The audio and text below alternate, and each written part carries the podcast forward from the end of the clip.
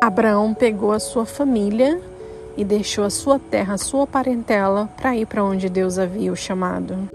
Ah, Abraão, esse nome tão popular, tão conhecido, que tem uma história de entrega tão genuína.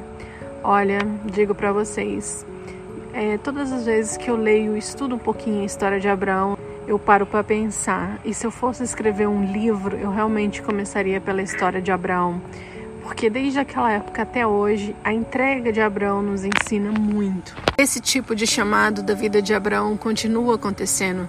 Deus continua levando muitas pessoas de um lado para o outro, simplesmente para entregar propósito, para serem bênçãos na vida de outras pessoas, de outros lugares, de outras nações. Às vezes, Deus vai mudar a sua localização geográfica para te colocar exatamente no local da promessa.